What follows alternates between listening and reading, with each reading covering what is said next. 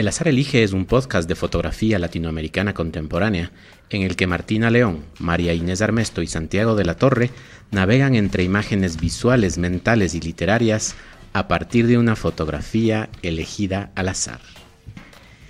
Hoy jugamos con tres libros eh, que los tenemos en nuestras manos gracias al apoyo de unas personas que han sido muy especiales en el proceso del azar elige. ¿A quién tenemos que agradecer? A Paula Parrini. De Paradox, que gentilmente nos han prestado los tres libros con los que jugamos en este episodio. Estos tres libros eh, quizás vieron nuestro post en días pasados en donde hicimos con una ruletita digital, hicimos una selección para que el azar defina con, a qué, eh, con qué, en qué libro nos concentrábamos el día de hoy. De todos modos, sí queremos contarles cuáles son estos tres libros antes de continuar con el episodio. Entonces. Ok, el libro con el que yo participé fue Rota de Alejandra González. Eh, el mío es Amoníaco de Gerardo Montiel Klimt, con un diseño de José Luis Lugo, publicado por Newer Contemporary Goods en México en el 2017. Y Martina, te paso todo. Todo. todo, todito. Y Cabanagem de André Penteado, publicado por Editora Magdalena en San Pablo en el 2015 que son esas tres piezas que vienen dentro de este sobre. Em, el azar, inclusive en los medios digitales, eh, siguió la tendencia. Y entonces. de hacer que gane el libro de la Marinés. Y entonces el libro que ganó fue el de Marinés, que es con el que nos vamos a concentrar el día de hoy, que se llamaba. Cabanagem. Eh, que hace alusión a una revuelta y por ahí más precisamente a un movimiento. Em, que sucedió en, el estado de Pará, en Gran Pará en aquella época, entre 1840 y, 1835 y 1840. Eh, fue una, una mm, revuelta de indígenas, esclavos negros y mestizos en contra de la élite política local. En el Brasil. En el Brasil, sí. Hermoso. ¿Quieres contarnos un poquito de André o le guardamos? Vamos a hablar un poquito de André. Esperen que busco mi vaso de efectos especiales. Exacto. que la biografía no se cuenta así nomás, si ustedes se habrán dado cuenta. Es todo un proceso. A ver, ¿dónde estamos? Acá. Hola. Ahí tengo efecto. Sí. Sí. Entonces, vamos con la bio. André Penteado nació en San Pablo en 1970 y es donde aún vive y trabaja. Es un artista visual que trabaja principalmente en fotografía. Sus proyectos son de largo aliento y se materializan en exposiciones, instalaciones y libros. Se interesa tanto por el trauma social como individual. Eh, investiga y construye micronarrativas complejas que provocan reflexiones sobre la construcción constante del presente social y personal. Hermoso. Por si acaso, para quienes nos están escuchando en eh, radio, solamente en audio, estamos transmitiendo también en video en eh, la red de Facebook de Flaxo Radio por la página web flaxoradio.es, en YouTube y en Twitter también. YouTube está en Instagram republicado. en nuestro Instagram también estamos con una transmisión en vivo que se van a perder un poquito los efectos de audio que nos, con los que nos va a ayudar Javi, así que les recomendamos ir a Facebook.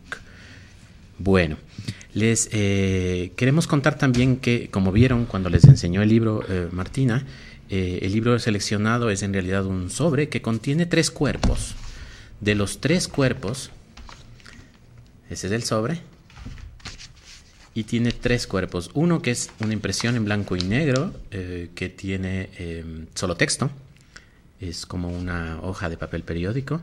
Eh, el otro es un libro pequeñito, más pequeño que, un poco más grande que A5, que vemos así en términos generales que tiene retratos.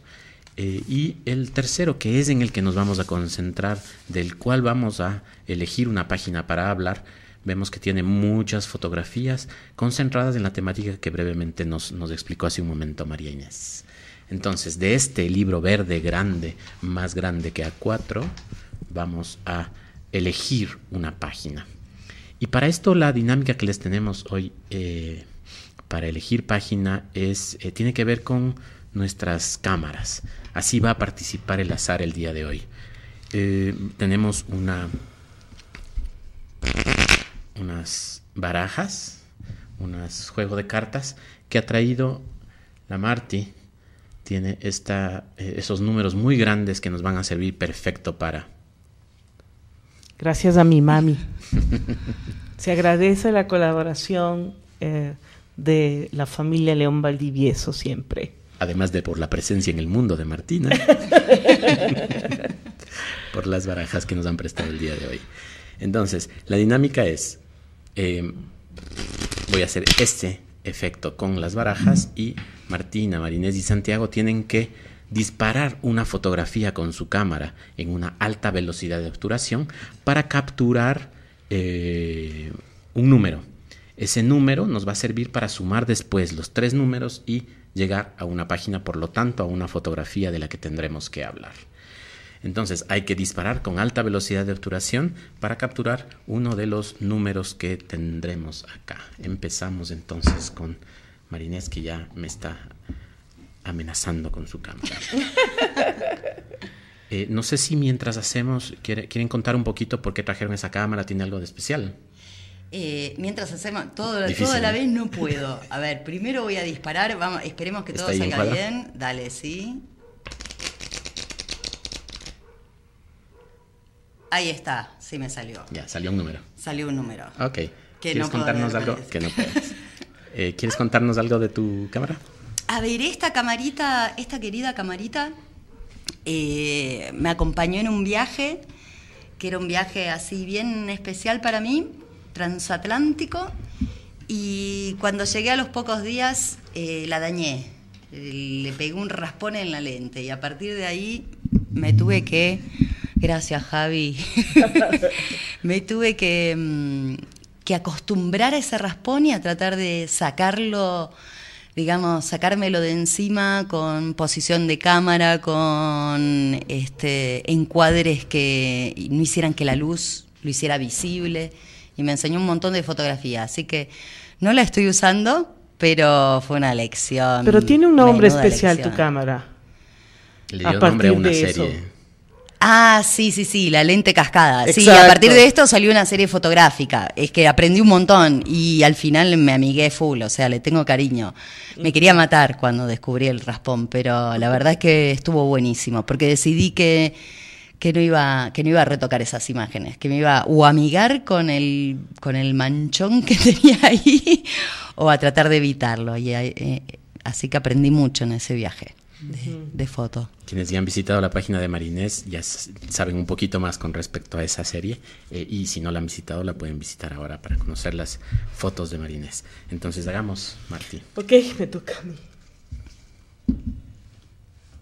Más, abajo creo que tiene que ser Santi más perpendicular o yo más arriba. Tú me dices. ¿Ya?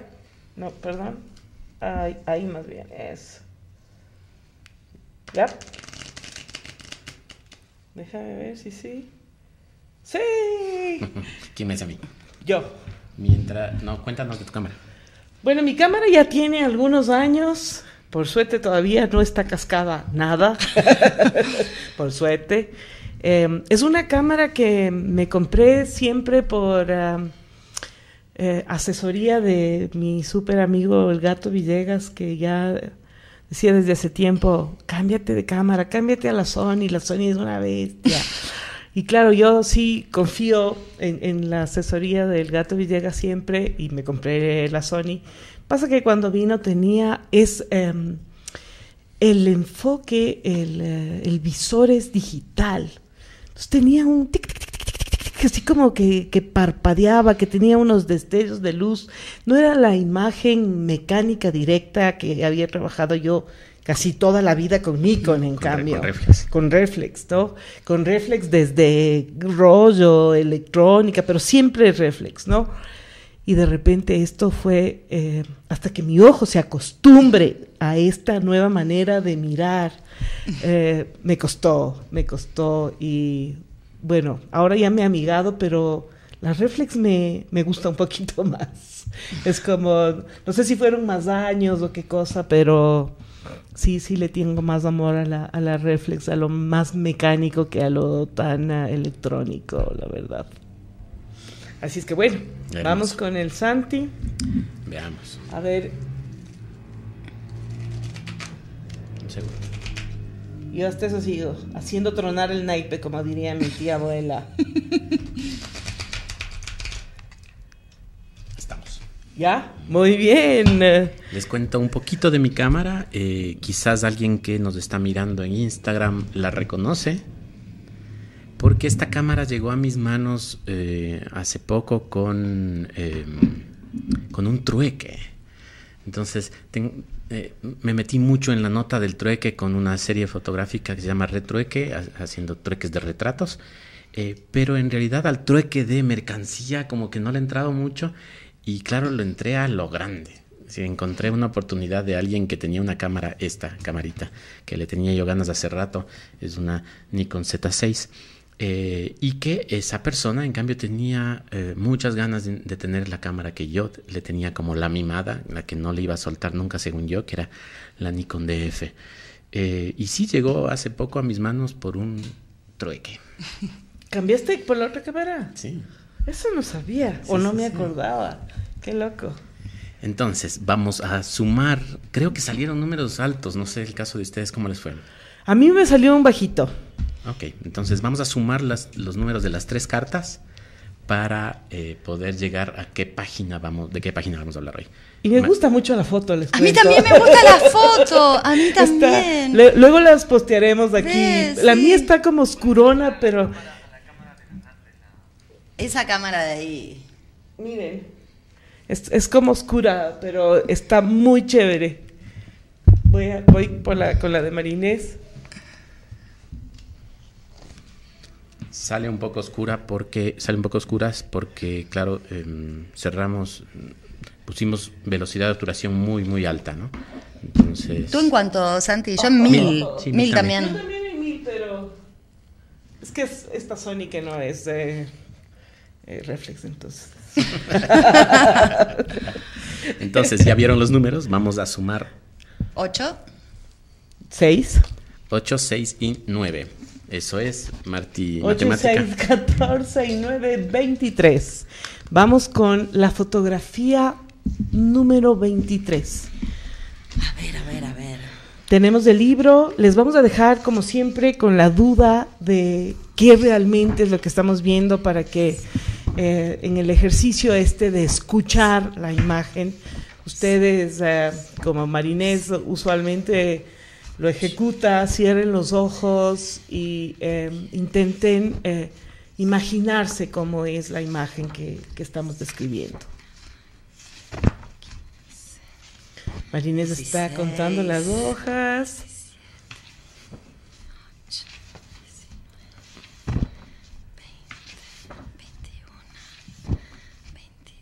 Ay. siempre, No te- siempre no el azar, siempre el azar. Em, a ver, pero esta vez le Santi, ¿no? Sí, esta vez le toca a Santi. Ok, entonces, escondiendo la cámara de la, la foto de las cámaras. Pero Eh, no de mí. Algunas. Algunas de las fotos de este libro son eh, a doble página. Eh, este es el caso. Nos encontramos con una fotografía eh, clave alta, es decir, predominan los grises claritos. Debe haber blanco por ahí también para dejarle solo al papel que intervenga, pero predominan los grises claritos. Em, los pocos colores que hay, todos son desde el lado de lo ocre. Tenemos amarillos, naranjas, eh, naranjas con muy, muy poquita luminosidad que se ven como café. Eh, y después tonos de gris. Todo esto como introducción a qué es mismo es lo que estamos viendo. Lo que vemos en esta imagen es una porción superior de un adorno de pared, no estoy seguro de cómo se llaman estos en la arquitectura, pero es estos adornos en alto relieve, en donde tenemos un marco que parecería ser un marco como de espejo o de, o de, o de, obra de arte, que adentro lo que tiene es otro alto relieve en, eh, de una figura escultórica. Entonces todo esto sale de una pared blanca como en alto relieve y es un marco que eh, tiene... Eh, si empiezo de abajo hacia arriba solo con el marco, tiene una textura de rombos que nos lleva hacia arriba para terminar en la parte superior de este marco con muchas figuras que aluden a la naturaleza. Tenemos eh, figuras de, de, hojas, tenemos figuras de algo que parecen ser unas conchas, eh, y en general parecerían ser más eh, figuras vegetales representadas como en algo de, del Art Nouveau contenido en este marco está esta figura escultórica que decía que es un alto relieve o una escultura, no sabría diferenciarlo, pero está contenida en el marco eh, de una figura femenina con el pecho eh, visible, avanzo a ver pecho, avanzo a ver pezones, en una de las dos manos, de la mano derecha de la figura, que está a mi izquierda, veo que sostiene una, una una figura que parecería, y yo lo puedo describir como una forma de maraca, no sé qué mismo sea, pero tiene una forma de una maraca o de un, de un juguete de, niño. Eh, está aparentemente apoyada sobre algo con la mano y con la cadera para eh, en la posición medio desequilibrio que está esta figura femenina no caerse hacia el lado derecho del observador. El rostro es un rostro em, que está cortado por la doble página, pero que tiene, eh, no tiene facciones muy delicadas. Es un rostro que, tiene una mandíbula prominente, es un rostro que tiene una nariz grande, unos ojos grandes un poco deformes. Eh, para un segundo porque no me estoy escuchando. Ahora ya me estoy escuchando unos ojos grandes un poco deformes y el cabello es un cabello largo, ondulado, que baja eh, por el lado izquierdo del rostro de eh, esta figura femenina y se apoya sobre el hombro izquierdo. Todo esto que les he dicho es una figura en, en alto relieve en color blanco que se nota que está sucia por algo, una, una, eh, algo le ha bañado como agua lodosa o como agua con óxido por eso los colores ocre que les decía inicialmente, este, este baño viene desde arriba, que le mancha ligeramente en la parte superior del marco y de la figura femenina y en unas porciones de la pared blanca de fondo también. Eh, quizás hay un par de cosas más que, decir, pero quiero descansar, la verdad. Tal cual decías, es em, eh, como Malievich, eh, blanco sobre blanco, pero con manchitas de humedad. A mí, sí, si no estuviera con. Porque ambos senos están expuestos, ¿no? También tienen como una cosa así muy sexual. Iba a decir, ¿podría ser la justicia? No, la justicia no es. No sé a dónde pertenece esto, pero es algo muy voluptuoso. Digamos, esta mujer es voluptuosa y, muy sensual. Tal vez es Esther, Esther Piscore. Esther Piscore referencia muy de este grupo de amigos. Si quieren buscar Esther Píscora en YouTube van a encontrar algo muy gracioso. Y mm, a, ver, mm, creo que la descripción fue súper exhaustiva de, Santi. Quizás solo mencionar que invade, digamos, el borde superior de la imagen. Eh, la base de una, de seguramente un foco, una araña muy,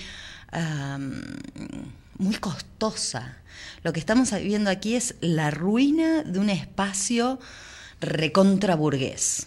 Eso es, y, bueno, es como un pedacito de pared, de techo de ese espacio. Es un fragmento, una pequeña porción que nos habla por el todo. A mí, a mí la, la imagen, bueno, ya dijiste, ¿no? Esta suerte de ruina, el descuido, la, el olvido también puede ser. Y una cosa que me llamó la atención es esta percepción particular que puede uno llegar a tener. A mí en un determinado momento, más que alto relieve, se me hizo bajo relieve. Y es como en, esto de, si es que entre cierro se me va hacia el fondo, si es que abro bien se viene hacia arriba. Como un daguerrotipo con el positivo y el negativo, más o menos. ¿no? Entre este arriba y abajo, claro que tiene mucho que ver esta em, incursión ¿no? de, las manchas estas de, óxido de, del agua que pasó por aquí. Debe ser este un lugar ah, súper húmedo, ¿no? Para que la pared esté en estas, ah, en estas condiciones. Y, mm, y sí, bueno, eh, la, doble página siempre será complicada. Dije que no iba a hablar de doble página. a, ver, contexto, contexto. Si no, lo logro. Si no están escuchando, si no escucharon hasta ahora todos los eh, programas de esta temporada, Martina se queja amargamente de las fotos de doble página una y otra vez. Contanos, Martina, ¿te podés amigar en este caso? Vamos a ver después si en el libro te amigas con alguna. con esta ya no te amigaste. porque ya, ya revisamos el libro, obviamente, ¿no? Para un poquito venir. No es lo mismo hacerlo con tiempo como lo trabajamos, que tampoco es que tenemos todo el tiempo, pero es un poquito eh, más pausada la grabación del podcast que hacerlo en vivo. Entonces había que venir con un colchoncito por si acaso, ¿no? Y, y, varias de las fotos en doble página me, me, pasaban muy bien. Y justo nos tocó la que, no. intenté. Intentaste, está bien. Hay una cosa que me parece importante resaltar, que es que eh, en cuanto a composición, esta es una fotografía que tiene un eje de simetría vertical muy marcado. Y entonces, al tener la doble página, el doblez de la página, justo en ese eje de simetría, o quizás un poquito desplazado, pero no es importante, está, está marcando la composición también. Entonces, eh, sí, Martín nos contará en principio eh, por qué, porque esta es una de las que no le gusta. Inicialmente, esta es una en la que a mí no me estorba. Y algo que me parece importante eh, apuntar con respecto a lo que decías del alto o bajo relieve, es que eso también nos está diciendo cómo está iluminada porque no nos aclara si es que es un alto o un bajo relieve a partir de la luz, sino que más bien la luz lo que hace es aplanarle un poco a este relieve y por las formas vemos que de alguna manera hay un relieve. Sí, en, algún momento eh, cuando recién salió, eh, me da a mí la sensación de ser un... Eh, un, dibujo, ¿no? Esta, esta referencia constante que hacemos fotográficamente a la matriz, a la, a la pintura, así hasta ya inconscientemente, ¿no? Estas relaciones constantes, a lo menos a mí me pasa con mucha frecuencia. Em, y esa línea que divide esta imagen que al final es horizontal, porque es una imagen horizontal que se ve atravesada por una línea para hacer más obvia la, división simétrica, ¿no? Eh, esa obviedad creo que es la que me fastidia al final del día. Vamos al libro a ver qué pasa y creo que mencionaron algo de la luz y a mí me pasó algo con la luz en este libro. Pero no quedémonos con, la bronca, digamos algo más de la foto. ¿no? no, digamos nada más. No digamos, hacete cargo, Martina, sos complicada con el temita del corte en la mitad de la foto. De los cortes Te queremos igual y a mí también me pasa, ¿eh? A mí también me pasa, pero en este libro es como que... Em, no, no tiene tanto que ver con la simetría necesariamente, sino que tiene que ver con el meterme adentro. Eso es lo que me gusta de que la foto esté bañada en dos páginas. Y nada, paso, hago de tripas corazón y no, no me... Estuviste leyendo el texto, ya veo. ¿Qué texto? Del corazón. Del corazón, de tripas corazón. No sé cómo se dice en brasileño, pero hay como una cosa que caracteriza a los argentinos y es que creen que saben hablar en italiano y en portugués. Y es mentira. Inventamos todo. Eh, Empezamos con el libro entonces. Adelante. Vamos. Em, lo, que, lo que encontramos en el libro son al principio, digamos, nos introduce con imágenes de la selva. Eh, las primeras, primeras imágenes son clásicas imágenes, digamos, de, selva, tomadas durante el día, ¿sí? Eh, pareciera que luego nos vamos adentrando en la noche y asoma el flash. Y asoma el flash que veíamos en la foto de recién. Y cuando seguí viendo el libro, seguía notando esta presencia como muy consistente del flash, ¿no? Que al final tiene como algo que el flash en la naturaleza, y me ha pasado fotografiando, tiene como una cosa bastante creepy, ¿no? Estamos acostumbrados a ver la naturaleza con la luz del sol y cuando la vemos con flash parece que estuviéramos transgrediendo, algo. Sí. Exactamente. Es transgresor el es transgresor Sí, el en general flash. el flash es a ratos un poco molesto. En la naturaleza es como eh, el opuesto casi, ¿no? Sí, tal cual, Lo tal natural cual. y lo artificial en el- conviviendo, pero separándose también de manera simultánea. ¿no? Exactamente, es una presencia rara esa. Y después lo que vemos es, em, empezamos a ver como muchos espacios, así como el que describió Santi, eh, son espacios donde no hay presencia humana, ¿sí? Y donde hay cosas que no entendemos muy bien qué son, ¿no? ¿Qué, qué partes de espacios son? Sabemos que son espacios importantes porque están fotografiados. Sabemos que son objetos que forman parte de esta narrativa, eh, pero son no es una narrativa cerrada donde comprendemos todo, sino que es una incitación a empezar a leer distinta la cosa. Nosotros siempre, digamos, aquí tenemos las otras dos partes del libro, pero siempre nos aproximamos al libro desde lo fotográfico y después empezamos a darle contexto al asunto y si necesitamos buscamos un poquito más de información. Eh, en este sentido, bueno, el uso del flash es bien interesante, ¿no? Eh, de alguna manera te da una continuidad porque te elimina todas las, todas las sombras. Eh, y bueno, capaz que hay otros, otras cuestiones más metafóricas también en el uso del flash, de iluminar todo, de quitar todo espacio de oscuridad y mostrarlo todo ahí, ¿no? Eh, les paso para que vayan ahí. Le pasamos a Marti. A ver, a mí eh, me parece igual eh, esta, esta mezcla en las imágenes de lo natural y la presencia del hombre constante, ¿no? En, como en esta disputa por el espacio. ¿no? Hay las construcciones, está la naturaleza de lado, son eh, fragmentos, son espacios más grandes. Eh, eh, me parece que hay una constante en el libro que es eh, esta ruina, el descuido, el olvido. Y no hay más que las huellas de los humanos. No, no, no hay personas vivas en, esta, en este libro, en esta parte del libro. Hay unas eh, fotografías extrañas de, de cadáveres en los que los rostros se han pixelado para no verlos y nuevamente aparece lo, eh, lo no natural súper fuerte en estas imágenes. La ciudad, eh, eh, lo roto, lo corrompido por el agua, lo corrompido por el tiempo, por la sal. Me parece que esa es eh, una cosa súper fuerte en este, en este libro, ¿no? Y no, no tener no tenernos a los humanos, a mí me pareció un golazo en este libro. Es como darnos cuenta de que ahí pasan un montón de cosas sin necesidad de nosotros estar, estamos nosotros afuera de estas imágenes.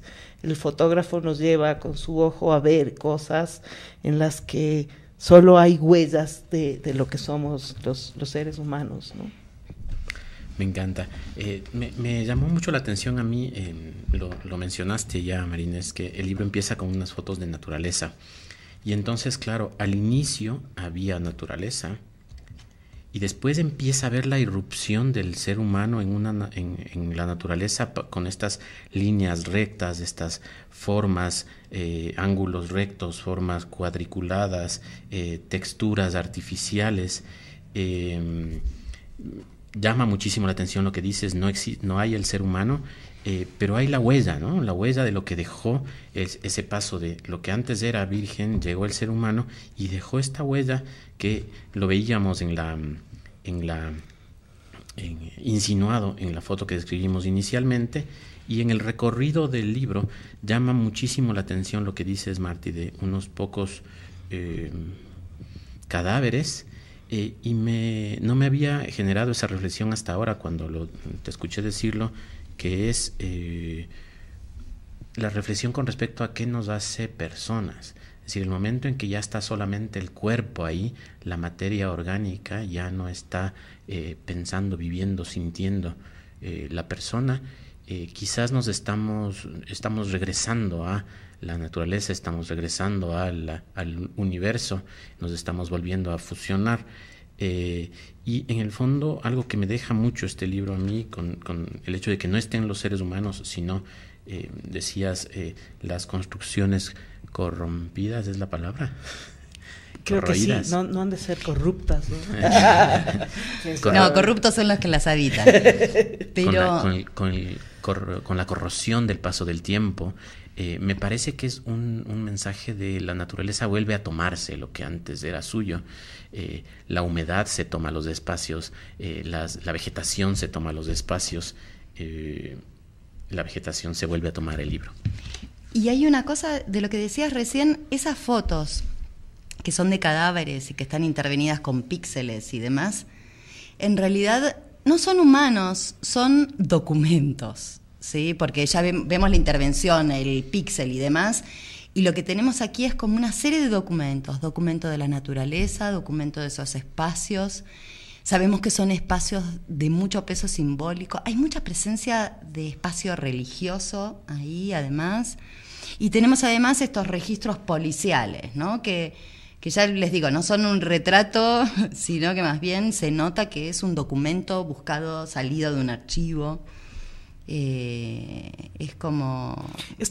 también es como llegar a un lugar, ¿no? apropiarse del sitio, también me da esta sensación con el recorrido inicial que se hace, ¿no? Está ahí la selva, toda wow, espectacular. Me recordó mucho la serie esta Paraísos de, de Roof, de Struth. De sí, total, sí, sí, total. Llegar y ver así este paraíso natural sin intervención y de repente hay una invasión humana en el espacio natural. Empiezan las casas, empiezan los espacios, pero al mismo tiempo esta naturaleza en este se sigue apropiando después. ¿no? Empieza a aparecer con el agua, empieza a aparecer con estas flores que, que nacen del, del, cemento, o sea, hay una como reapropiación de lo que en un momento le perteneció solo a la naturaleza, ¿no? Recupera su espacio. Vamos a la segunda parte, otra partecita del libro. Sí, sí, perfecto. Nada más quería aclarar que cuando dices que las fotos de los de los cadáveres son documentos, Em, no sé si ayuda un poco a entenderlo como se me dibujó a mí en la cabeza, que es que son fotos de fotos. Es decir, son imágenes eh, o escaneadas o tomadas foto de imágenes de documentos de la policía o de la si, tiene, si tiene píxeles no es documento de la policía, es, es documentos que fueron utilizados en la prensa, que fueron alguna vez de dominio público. Si no, no tendría esa censura. Y no, ya, no sé si la censura, si ahí queda, me queda la duda, ¿no? Si la censura viene desde la imagen inicial o si la puso para poner en el libro el autor. Veamos una, veamos una, pero creo que tiene trama el pixel. Sí, porque todas son tienen trama, ¿no? Bueno, ahí sí, todas tienen trama. Pero acá hay en el pixel, sí, sí, tiene trama el pixel. Sí, sí, sí, es verdad. O sea, es original. son, son tenaces de esas fotos. Puta, sí, perdón. Es...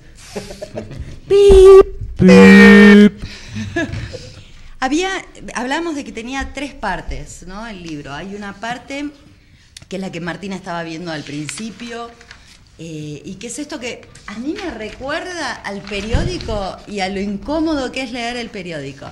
Me suena la historia oficial, no me lo leí todito, pero habla de la eh, Cabana Gem y del movimiento cabanero, y es un poco lo que contextualiza históricamente el asunto.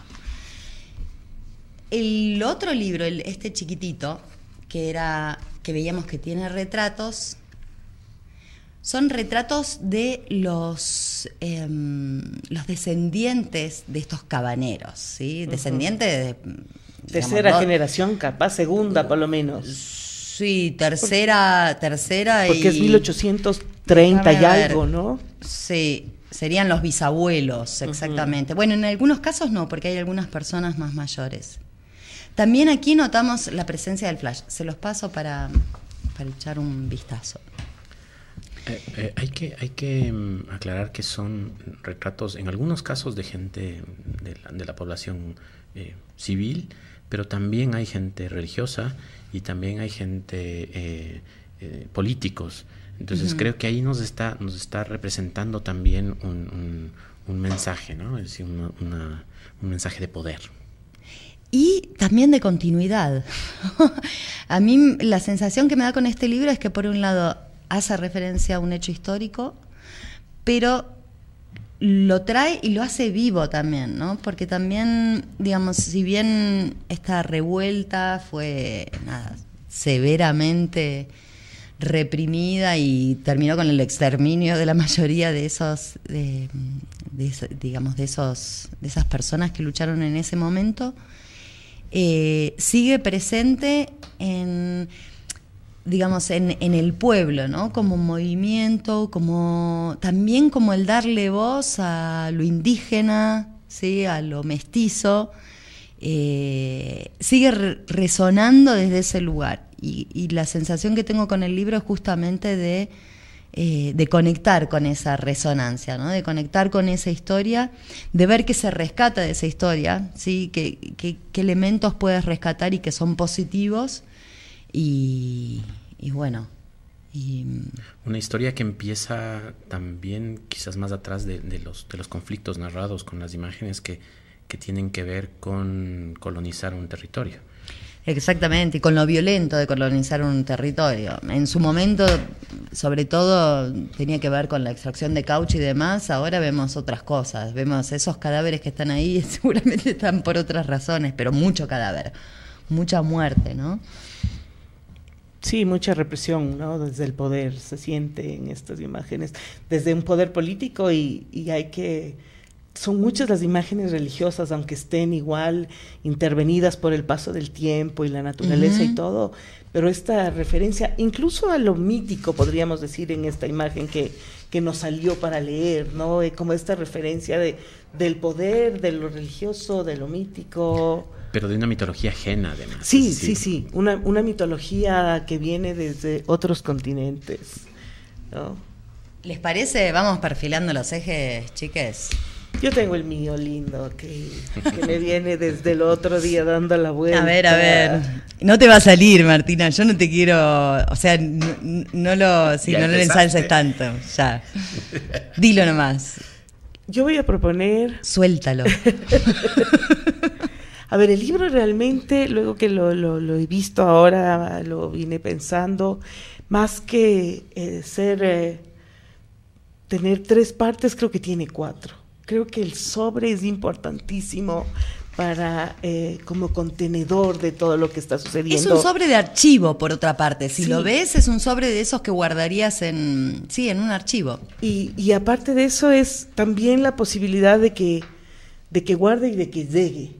¿No? Como, sobre de, que se mueve, de que hay, de que te está llegando algo em, de manera personal.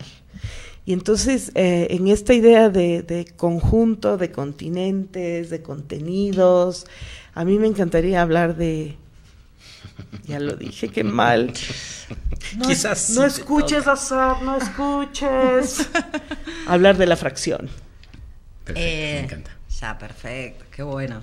Qué buen tema, Martina. no sé si te va a tocar, ¿eh? Veníamos hablando de, cómo eh, se expresa el poder y de cómo eh, se expresa a partir de culturas ajenas, mitologías ajenas. Creo que esto eh, nos puede llevar a este término que se mencionó hace un momento del el colonialismo, cómo el colonialismo se expresa en el territorio. Y yo voy a ir por algo mucho más obvio, si se quiere, pero también que siento así como una alarma, básicamente porque en muchos aspectos está en llamas y es la Amazonía. Así que creo que es, creo que es en realidad este un aspecto importante. Es al, al final es como eso, eso que es tan importante está en riesgo, pero resuena con la situación planetaria, digamos. Nos hace prestar atención ahí y nos produce otras reflexiones más allá de ese espacio. Sí, pero también creo que es importante ubicarnos ahí. Sí, sí, tal cual, tal cual. como, estar, porque eso explica eh, muchas de las imágenes también, yo creo, ¿no? Sí, sí, sí, tal cual. Le da como, incluso las imágenes más, más fragmentadas, más fraccionadas. Definimos entonces como ejes. Es que fragmento no es fracción, pero ya lo vamos a hablar, ya lo vamos a hablar. Me va a tocar a mí, ¿a quién le va a tocar? Este, No sé. Santi, ¿cómo vamos a elegir esto? Porque Tenemos entonces Amazonía, colonialismo y fracción. Eh, para la selección, para que participe el azar el día de hoy en esto, eh, nos va a ayudar Javi, que le habíamos pedido que elija eh, de un bolsito que trajo Martina con... eh, ¿Con qué, Martina? Con guairuros, con semillitas de Oh. guairuro. Estas pepitas. Lástima que no tengo ahorita porque todas se las di al Javi, pero ya las pondremos. Estas pepitas rojitas con negro, estas semillitas que son súper utilizadas para hacer em, bisutería natural. Son muy, muy lindas. hermosas, Son. hermosas. Entonces la idea sería que dejemos que el azar defina qué tema nos toca.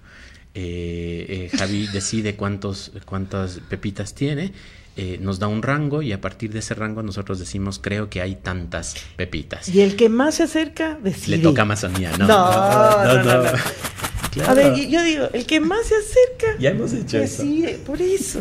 Amazonía, colonialismo, es, eh, Javi nos está ayudando a hacer sonar las pepitas. Javi. ¿pero las contaste antes o vamos Sí. ahora? No, no, Ya, ya las, tienes contadas, porque yo escucho ahí que hay un montón de Tiempo, pepitas de tiempo, guayburo. tiempo. A ver, necesito dale. que quede claro este asunto de cómo va a ser la elección de Sí, los por favor, por favor, por favor. Azarosa Yo creo que esta vez te va a beneficiar el azar, Martina. Tanto lo puteaste. Pip. Toda la temporada que creo que hoy te va a dejar ahí. A ver, a ver, ¿cómo va a ser Santi? El que, el que más se acerque al número que el- de guairuros que tiene el Javi en la cabina, ¿Elige, dices? yo propongo elegir, no sé qué dicen ustedes. El que más se Pongamos- acerca Sí. gana y elige. Exactamente. El segundo que más se acerca Elige de elige nuevo. el segundo y el, tercero, suerte se o queda con lo muerte. con sobra. Perfecto, me parece Ok. muy bien. Vamos ahí, entonces estamos a disposición del Javi. Sí, bueno, yo estoy acá en la cabina y hice una selección manual. Y primero hice un conteo así como metí todas las pepas en una bolsa, pero mientras ustedes iban hablando, perdí la cuenta. Pero luego conté realmente las que había seleccionado y yo pensé que eran 40, ¿no? Eran está en el límite superior de 55, que no es el número, pero ese es como el realmente el límite, el límite real es 51. Tienen que elegir un número entre el 0 y el entre el 1 y el 51. Eso es. No, pues ya nos diste muchas pistas ahí en cambio. Pero bueno, vamos al a los altos. Vamos ahí, vamos ahí, vamos ahí. Eh, 55. Ay. Hasta, 50 hasta 51. Em, 49. 53. Es hasta 51. Ay, mierda. ¡Pip! eh, 52. 51. Ay, no, no, no, no puede ser. Y esto en vivo. Es terrible. No lo puedo cortar. That's the way it is.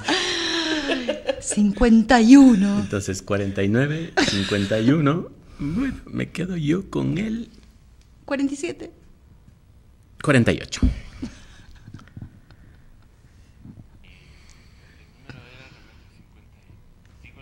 ¿Cuánto Sí. sí? Oh, 52. casi. Entonces, eh, Marines, dijiste 51 es quien más se acerca. Des- Ay, no sé qué elegir. Después yo. Sí. 51 y no sé qué elegir. Rápido. Martina, te puedo, ceder, te puedo ceder mi selección porque te vi así con unas ganas de fracción a full.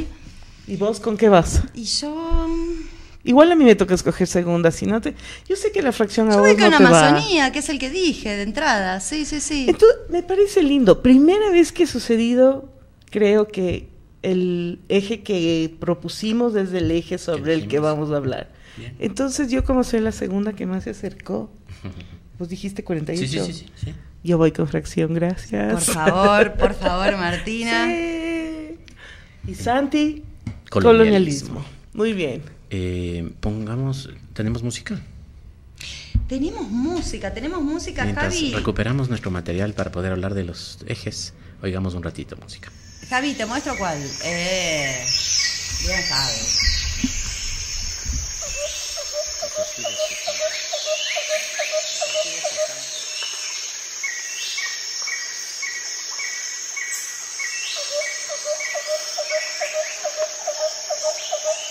Facebook sí, en Ok. Instagram no.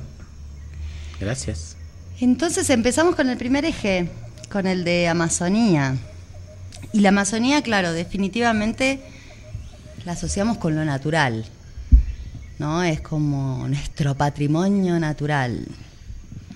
Em, pero en este punto, más bien esto del patrimonio natural tampoco es que está em, alejado, dividido o es una fracción aparte, en este caso, de lo cultural. ¿sí? Todo lo natural, de alguna manera, la presencia del hombre está, digamos, regada por todos los confines del planeta. ¿sí? Pero además de eso, eh, lo que hace valioso ese, ese espacio natural también es em, de qué manera desde un lugar simbólico, ¿sí? nos, eh, nos hace sentir, digamos, nuestro, nuestra unicidad, nuestra identidad y demás, ¿no? Sobre todo para, me refiero a los pueblos que viven cerca de ahí, y, y, en general para toda la sociedad, bueno, es el pulmón del planeta, ¿no?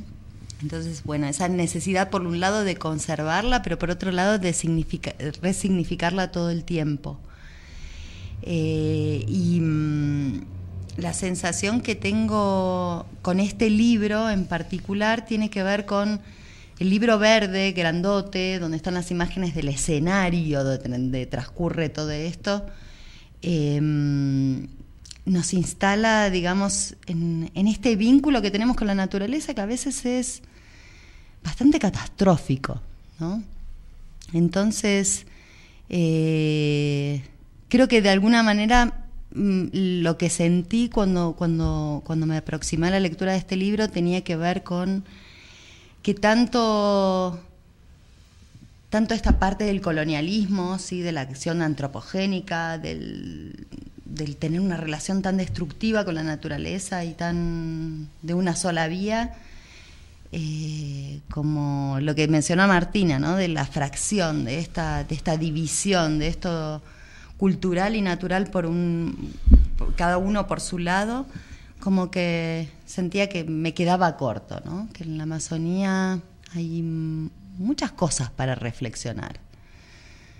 ¿Te paso, Santi? Colonialismo.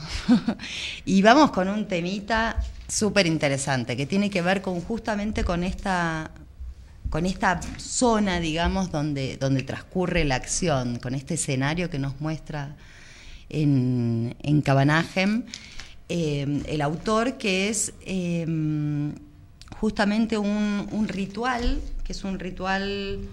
Eh, ¿se, nos fue? No, Javi. Vamos a escuchar un tema que es un, un ritual, un ritual en realidad de recuerdo de un jefe muerto, ¿sí? Eh, es en el estado de Pará, en Tacuara, y, es un ritual del pueblo Munduruku. Eh, y vamos a dar paso con eso a Santi.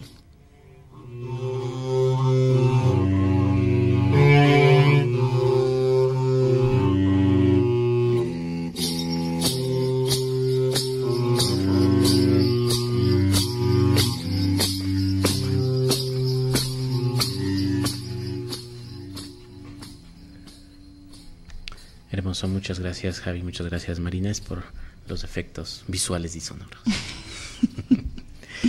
Em, eh, nada más quiero apuntar con respecto a Amazonía, que, em, como que para eh, personas de mi generación en, eh, en, el Ecuador, como que es un, un tema que a partir de lo cultural es un poco doloroso eh, revisaba para ese tema yo información de los límites territoriales del Ecuador y cómo han ido cambiando. Eh, y em, la historia del Ecuador, de sus límites, está definida a partir de la historia de la relación con el Amazonas. Y, y cómo en algún momento de la historia Ecuador tenía eh, salida al Amazonas y poco a poco lo fue perdiendo a partir de la poca habilidad política que existió en su momento y, la gran habilidad eh, tanto eh, militar como política de nuestros vecinos.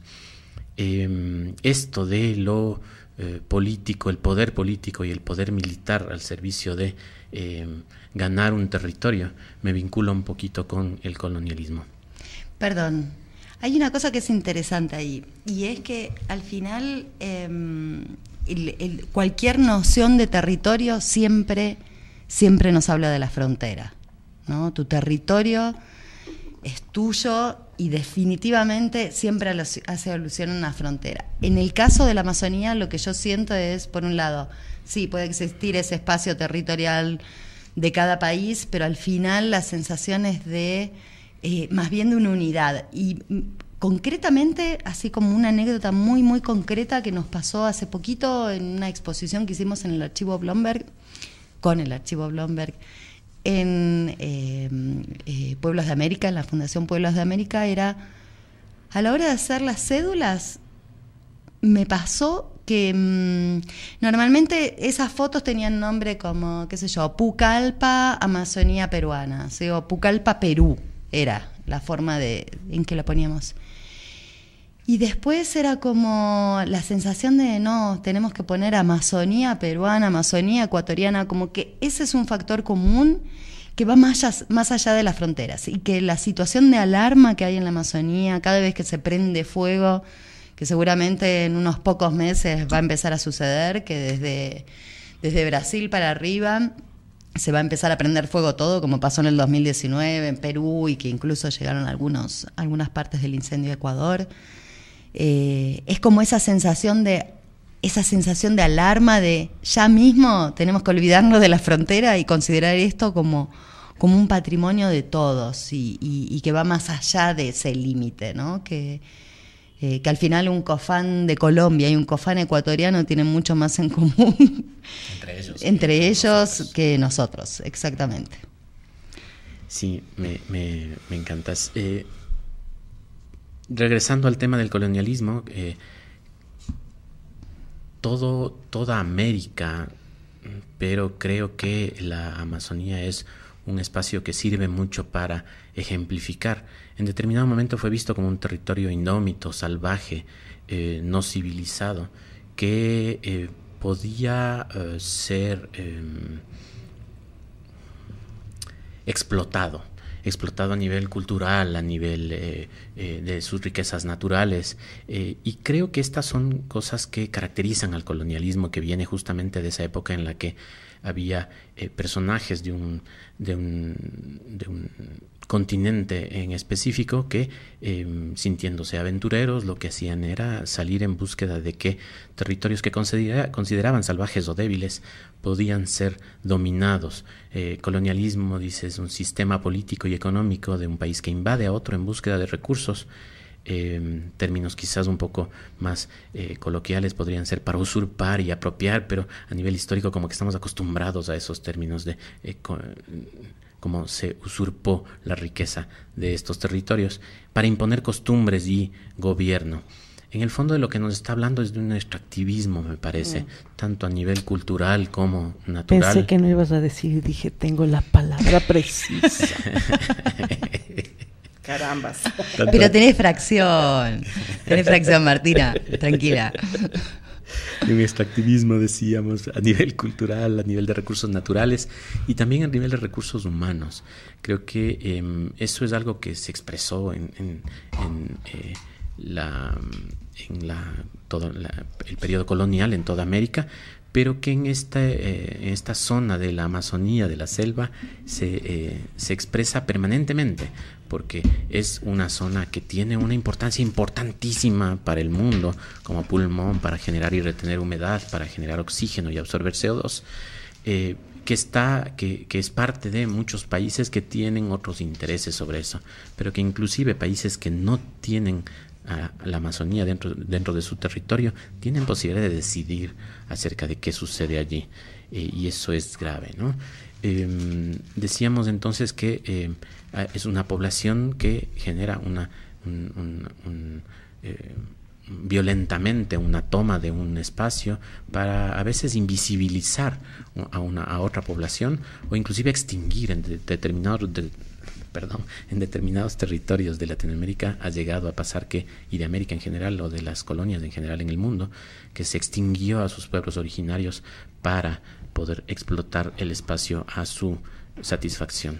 En, en, en la actualidad me lleva un poco a pensar en, en dos cosas eh, muy diferentes a todo lo que acabo de hablar. Por un lado, en la gentrificación de los espacios, de cómo ciertos espacios son apropiados por personas eh, con un mayor poder económico, espacios urbanos que son apropiados por poderes económicos con intereses particulares. Eh, y por otro lado, me llevo a pensar en los gatos. ¿Y por qué los gatos? Porque son recontra territoriales, colonizan Porque tu son los reyes, claro. o sea, con su Abajo poder la de, monarquía, yo de- siempre ternura, posición, llegan y son los reyes de eh, la casa. Eh, por lo menos en mi casa es así con mi gato, Telo. Eh, a ver, voy a retomar un poco, no sé si terminaste, Santi, perdón. Adelante, Martín. Este, voy a, voy a retomar un poco esta eh, idea que, que propuso Marinés de la cuestión dicotómica entre la razón y, y lo natural, ¿no? Entre estos dos espacios. cultural y lo- cultural y lo, lo natural. natural. Y, y bueno, la fracción viene de la razón al 100%, ¿no? Está inscrito dentro de los, de los conceptos matemáticos de, de- de, cientos de siglos atrás, ¿no? De entender, de tratar de entender el mundo en función de fórmulas y, números y, razones recontrapoderosas. Y, y creo que eh, desde este libro lo interesante de proponer esta cuestión tan racional para un espacio tan abundante en naturaleza, tan eh, que desborda, ¿no? Todos estos espacios es, eh, creo que una pequeña me- metáfora de que las dos cosas sí pueden coexistir y, y que coexisten en la medida en que no las volvemos, eh, podríamos eh, separarlas tan radicalmente como, como dicotomías, no sino pensar que partiendo de este libro que ya no tiene tres sino cuatro partes, todo es un cuarto de, el cuarto es el que genera esta unidad amazónica, ¿no? Es la, es la Amazonía peruana, la Amazonía ecuatoriana, son como fracciones de un mismo espacio que es la Amazonía. Y que en, y así somos, creo, todos, ¿no? Tenemos estos, somos una fracción de algo mucho más grande, en donde uno quiera incluirse, ¿no? En las mujeres, en la humanidad entera, en el espacio natural, en el espacio cultural. Uno, uno mismo es un cúmulo de fracciones, ¿no? Y entonces eh, creo que eh, sin satanizar ninguno de los dos espacios y menos del de la razón, creo que es bien interesante empezar a entenderse como fracciones que al final se juntan y forman un algo donde quiera que uno quiera localizar ese algo. ¿no? Entonces, eh, Y me más, mm, eh, es más que las partes, es más que la suma de las partes, ¿no? Eso también es algo interesante en la en, en esta cuestión que nos aleja de lo matemático. En la matemática no, pero en esto sí, en esto esa, esa suma eh, tiene como un efecto sinérgico que va más allá de lo que es cada una de las partes, ¿no? Claro, sí, porque este libro son cuatro partes, pero nos ha abierto a hablar casi una hora y eso desde una lectura particular. ¿no? Imagínense todo lo que puede o ha logrado en los distintos espacios a los cuales llegó el libro y en los cuales provocó reflexiones desde cualquier lugar, ¿no? Es como eh, ir partiendo, partiendo, eh, pero uniendo, uniendo al mismo tiempo, ¿no? Es como se sigue partiendo, pero sigue siendo parte, sigue aglutinando. Entonces, en esa medida, esta cuestión de, de la fracción a mí me parece súper interesante para partir y reconstruir, ¿no? Para decir, somos muchos dentro de uno y ese uno puede ser a su vez subdividido nuevamente en un montón de otras partes y así eh, no solo el- el- el- la corporalidad, la- las sensaciones, las referencias eh, naturales, sino todo, ¿no? O sea, vámonos, nos vamos componiendo desde distintos lugares, ¿no? Y esas fracciones nos van eh, reconstituyendo, pero no son, em, no son estáticas y eso me parece súper lindo, un poco yéndose en contra de lo que se podría pensar de la fracción, que es una única producto de lo más racional matemático, sino que es una fracción súper moldeable. No es una fracción cuántica más bien, digamos. Atenti, fracción cuántica se imprime. A mí me parece hermoso cómo surgió este, este eje de fracción eh, y coincide con eh, algo que no está tan planificado, pero, pero se dan esas coincidencias en cada episodio, que es trabajamos en, la fotografía, en fracciones se expresa la velocidad de obturación y trabajamos con velocidad de obturación hoy uno de los métodos azarosos. Exactamente. con un milésimo de segundo. Y mm, a ver, a mí qué me queda en el tintero. Solo una cosa, ¿no? Que es eh, como, como una necesidad, por un lado, de extremo conservacionismo en relación a lo natural, a ese espacio, a ese territorio, a esa Amazonía que no es solo Brasil, que es un montón de países y que, y que influye de manera global, ¿sí? Por un lado ahí como súper rígida, como la sensación que me quedó, ¿no? Así como ¡ah! Súper combatiente y rígida y conservacionista en eso, en eso de lo natural por esta sensación de que está en peligro y demás, y por otro lado, desde el punto de vista más, más cultural, como algo mucho más relajado, ¿sí? suelto, menos, menos restringido, menos sino como algo este, mucho más sujeto a la evolución, a ir viendo qué elegimos de esos elementos culturales que nos identifican definitivamente y demás, pero que nos juegan a favor también, ¿no? Cómo, cómo elegir esa relación con el medio ambiente de una forma en que, en que nos juegue, que nos juegue bien, no sentirnos que lo estamos destrozando al medio ambiente, sino em, empezar a elegir qué cosas de nuestra vida diaria hacen que nos conectemos bien con esa otra parte, que, con esa otra fracción que es una parte recontra importante del todo, digamos. Y que, y que ha estado olvidado un montón de veces, yo creo, ¿no? Como siempre hemos estado como humanos, eh, lo que decía el Santi, ¿no? Acá. Sí, la razón y la naturaleza como, algo opuesto. Como el gato también, ¿no? Somos los reyes, los humanos del universo sin considerar uh, que no es así realmente, ¿no? Entonces, uh, creo que, que ha sido súper interesante. Un libro que en una primera instancia yo decía que no nos salga. Qué bien que salió. no, me encantó, me, encantó, ¿eh? Y ya siempre tengo mis preferidos y esta temporada me ha jugado mal el azar, con excepción de hoy que me tocó hablar de la fracción. Pero es que justamente eso es lo interesante, porque al final uno siempre tiene cosas preferidas, ¿no? Como con las que resuena. Te, saca, te saca. El azar nos está obligando a resonar con otras cosas y a descubrir nuevas cosas, porque si no es más de lo mismo, es Facebook, es el el algoritmo, iba a decir fucking pi algoritmo. Pero, pero es eso, ¿no? No, sí, eso es lo lindo, creo que yo del azar, justamente, que no sabes qué te va a tocar, uno se, se siente cómodo con algo y quiere estar como por ahí y nada, salga, salga de la comodidad. Y creo que esa es una enseñanza súper fuerte. Ya en segunda temporada ya debería estar casi que interiorizada, man. Y yo sigo peleándome con el azar, sí, es que bueno. Marinés, pensando en todo lo que hemos conversado, eh, tenías algo... Sí, tengo otra cosa más. Antes de nada más, hay un tema de hay, hay un montón de temas súper lindos de la Amazonía brasileña y de todos estos, de todo este movimiento cabanero que sigue vivo este, en lo mejor del movimiento cabanero, digamos, en lo mejor que, se pueda extraer de ahí.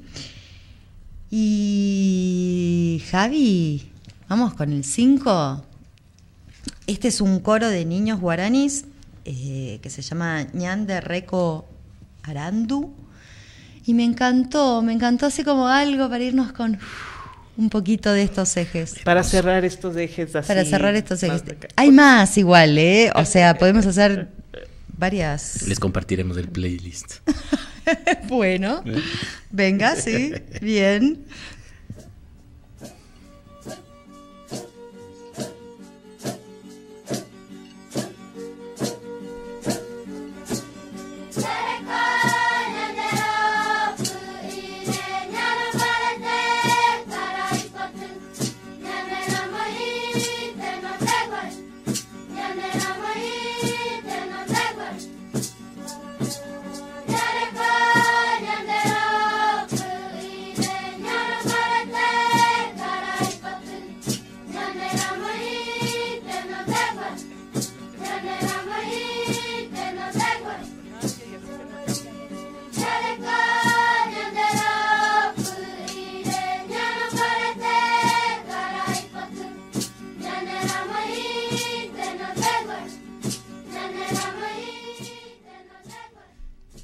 Santi, Martina, tenemos una consigna. Tenemos como siempre una consigna que surge de la experiencia de habernos sumergido en el libro del caso. Una, un, un boceto de consigna. Creo que nos vamos a quedar con una, con una idea así, con esta sensación que nos deja esta canción que nos has traído, Marina, es que está hermosa. Eh, que em, le vamos a dar vueltas, pero por ahora dejamos, les, le- les contamos que seguramente la estrategia que vamos a usar para hacer esta, em, eh, este trabajo, esta consigna, eh, la, la, mm, será estar muy relajados. Será estar muy relajados, muy en contacto con una región del Ecuador, eh, con, la, naturaleza. Eh, por lo tanto, ya les contaremos, nos vamos a ir a un- alguna ciudad de la costa, a algún lugar. ¡Ey! ¡Vamos a la playa! Me cogieron desprevenida. Para trabajar estos temas ya encontraremos el acercamiento, pero será ahí, adentro del mar. qué bien, qué bien. En No sé, relación con la naturaleza y viendo, y viendo qué pasa entre la naturaleza, esas cosas que son que nos da la tierra y, y cómo las procesamos. O sea, algo, eh, algún elemento cultural va a haber también. Ya Seguro. sabemos que ambas cosas se permean entre sí. Seguro. Sí, sí, sí, ya le veo a esa, a esa salida fotográfica en la playa. Uy, qué rico. ¡Qué bien! ¡Qué bien! Sí, estoy de acuerdo, estoy qué de bien, qué Me bien, qué bien, apunto. qué bien. Con una Sí. cervecita, con unos camaroncitos. Comidita rica es lo primero que pensé, ¿eh? Sí, qué qué bien eso. Y entonces, como siempre, para terminar el episodio necesitamos definir eh, una pregunta, una pregunta que nos la plantearemos nosotros, eh, para nosotros mismos y después les dejamos a ustedes pensando en ello. ¿Me Inés?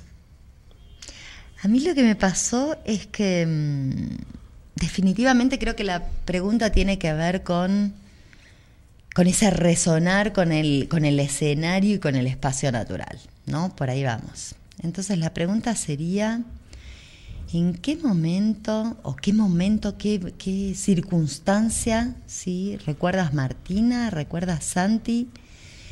en que la naturaleza te haya conmovido, pero hasta la última fibra. Supongo que hay varios momentos en donde uno dice, ay, qué hermoso esto, pero esos momentos en donde dices, acá me movió, sí. A ver, yo voy a empezar ahorita, este, y fue, fue una experiencia en y con eh, el mar y sus habitantes. Yo uso lentes de contacto con una medida bastante alta y esto me, me ha impedido o ha sido como una limitación particular para hacer eh, snorkeling. Y hace unos años fuimos con mi papá y mi hijo a las espectaculares Islas Galápagos. Y mi hijo se puso a snorkelear ahí, lindísimo. Yo, a mí me encanta nadar, nado muy bien y para eso no necesito lentes de contacto. Entonces estoy ahí sí como pez en el agua. Pero el Diego estaba tan contento, Diego, mi hijo, que dije, no, hay que, le digo, préstame un ratito el, el aparato este, la- las gafas y el, el tubo para snorkelear. Bueno, el momento que hundí la cabeza debajo del mar, fue, es indescriptible la sensación que tuve de ver los peces que me pasaban alrededor, de unos colores, pero pantalla HD, así como una locura de color. No quería salir de debajo del agua. El Diego ya estaba, mami, un ratito nomás era, devuelve los, el snorkel. Fue impresionante. Después tuvimos otra, otra incursión en el agua más larga, más programada. Pues no quería salir, o sea, veía a los peces, veía otro espacio de la naturaleza al que no había tenido ningún tipo de acercamiento, que es la naturaleza debajo del mar. Entonces era ver un mundo extraterrestre intracuático. fue espectacular, fue algo que me encantaría repetir, así realmente me encantaría repetir. eh, y lo hice con los lentes de contacto porque sin lentes hubiera visto no en HD sino en televisión de los 50 sí o que sé en blanco y negro en Betacam en Betacam lo veías. Entonces fue fue una experiencia eh, inolvidable y, y, a ratos indescriptible. Oh qué hermoso. Hermoso, Martí, muchas gracias. Le decía a Marinés que me deje ir a mi segundo porque eh, o sea, me decía con señas. Yo, yo, yo. Em, porque no soy un hombre muy de naturaleza. Decir, me, dejas a mí pensando, y justo el otro día conversábamos con, con, mi esposa con respecto a, las experiencias que nos han conmovido al extremo. Y en el caso de ellas son experiencias con la naturaleza, en Galápagos o en el Perito Moreno o en Iguazú. Eh, experiencias muy de contacto con la naturaleza en donde yo me estreso un montón. Porque se ensucia, porque se ensucian las manos. me mojo, me ensucio, caminar ocho horas para llegar, ¿no? Si hubiera teletransportación, quizás disfrutaría de esos espacios. Pero em, eh, dándole vueltas, eh, pensaba en qué momento realmente me conmovió todas las fibras de mi cuerpo, la naturaleza, y tiene que ver con algo muy, muy pequeñito, muy íntimo. Em, en algún momento subí unas fotos a, mi blog y un, texto que tiene que ver con esto. Eh, en mi caso, mi experiencia tiene con, mi, con el baño de bosque. Eh, preparando una clase, fui al eh, Jardín Botánico aquí en Quito, preparado con herramientas para hacer fotografía macro y recorrer lentamente en silencio en un día donde no había nadie el jardín botánico, buscando esos otros universos a los que normalmente no les prestamos atención porque son muy pequeñitos. Eh, eh, qué es fotografiable, qué me gusta como resultado estético, que veo después en la cámara que no necesariamente lo veía en el momento en el que estoy fotografiando, eh, para mí tuvo un resultado muy, muy, muy de meditación es decir, algo inundó mi cuerpo que salí lleno de paz y felicidad. Eh, no me enteré que eso se llama baño de bosque, sino hasta contárselo a mi esposa y decirle, ah, ha habido esta forma de meditar. Me dice, sí, eso los japoneses le llaman baño de bosque. Qué lindo, baño de bosque, me parece lo más. Que es cuando la naturaleza justamente te carga de toda su energía y descargas lo negativo en ella. Hermoso. Qué bonito. Qué lindo, qué lindo. Y mm, así mi experiencia, en realidad tuve un montón de momentos así súper lindos de conexión con la naturaleza. Los tengo desde, nada, hacer jardinería en cuatro macetas. y por ahí es como, wow.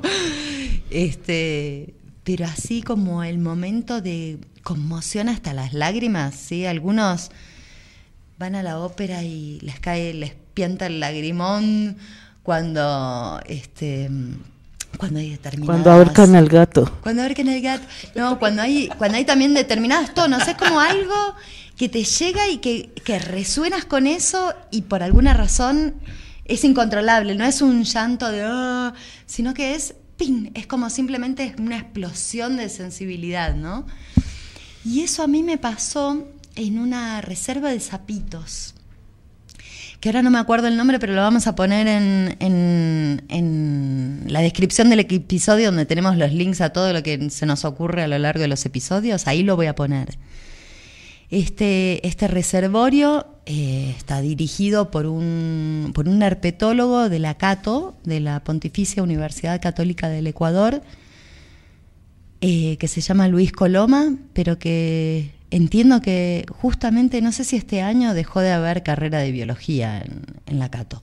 Sí, qué mal. Lo cual es tenaz. Pero bueno, em, en este grupo, digamos, de investigadores, herpetólogos que tienen este espacio, este reservorio, íbamos a ver al bufo Blombergi, que es el descubierto por Rolf Blomberg, que era el sapo más grande del mundo, ¿no? Em, en su momento, en el 51. Después creo que hubo otras mutaciones en Australia y demás con la rana Goliath, pero bueno, estamos en ese contexto no fue el bufo Blomberg el que me hizo el que me hizo llorar.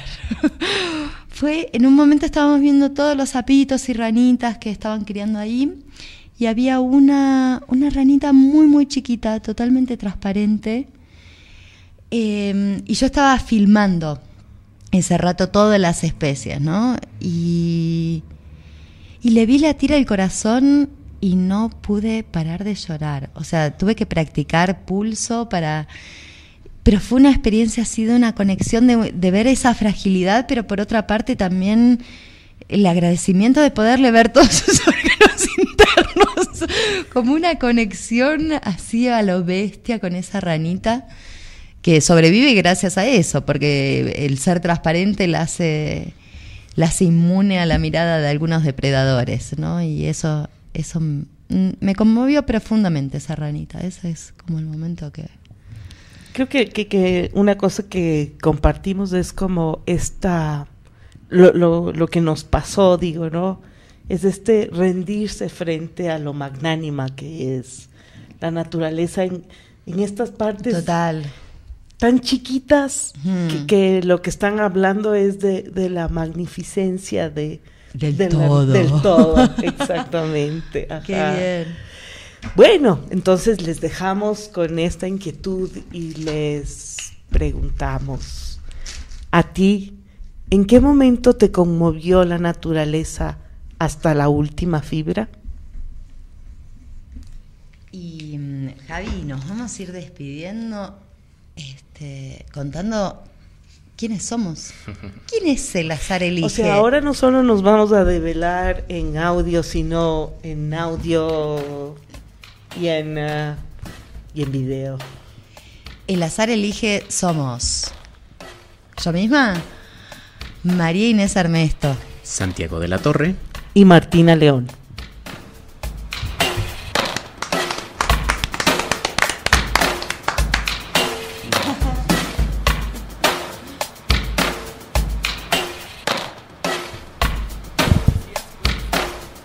Gracias. Gracias, Javi. Bueno, queremos agradecer también eh, el apoyo tenaz que hemos tenido en la figura del Javi eh, y, y, su espacio que es Radio Flaxo. Gracias, Javi, por todo el apoyo, por uh, la amistad sobre todo. Y bueno, esperemos que vernos súper más seguido. En unos minutos tenemos un realito para el Javi. Gracias, Javi. Y mm, eso, nada, un abrazote. Qué bueno que no suenan perros esta vez. El, la primera temporada sonaba de todo, relámpagos, perros. Y ahora tenemos un sonido súper pro. Gracias a Javi.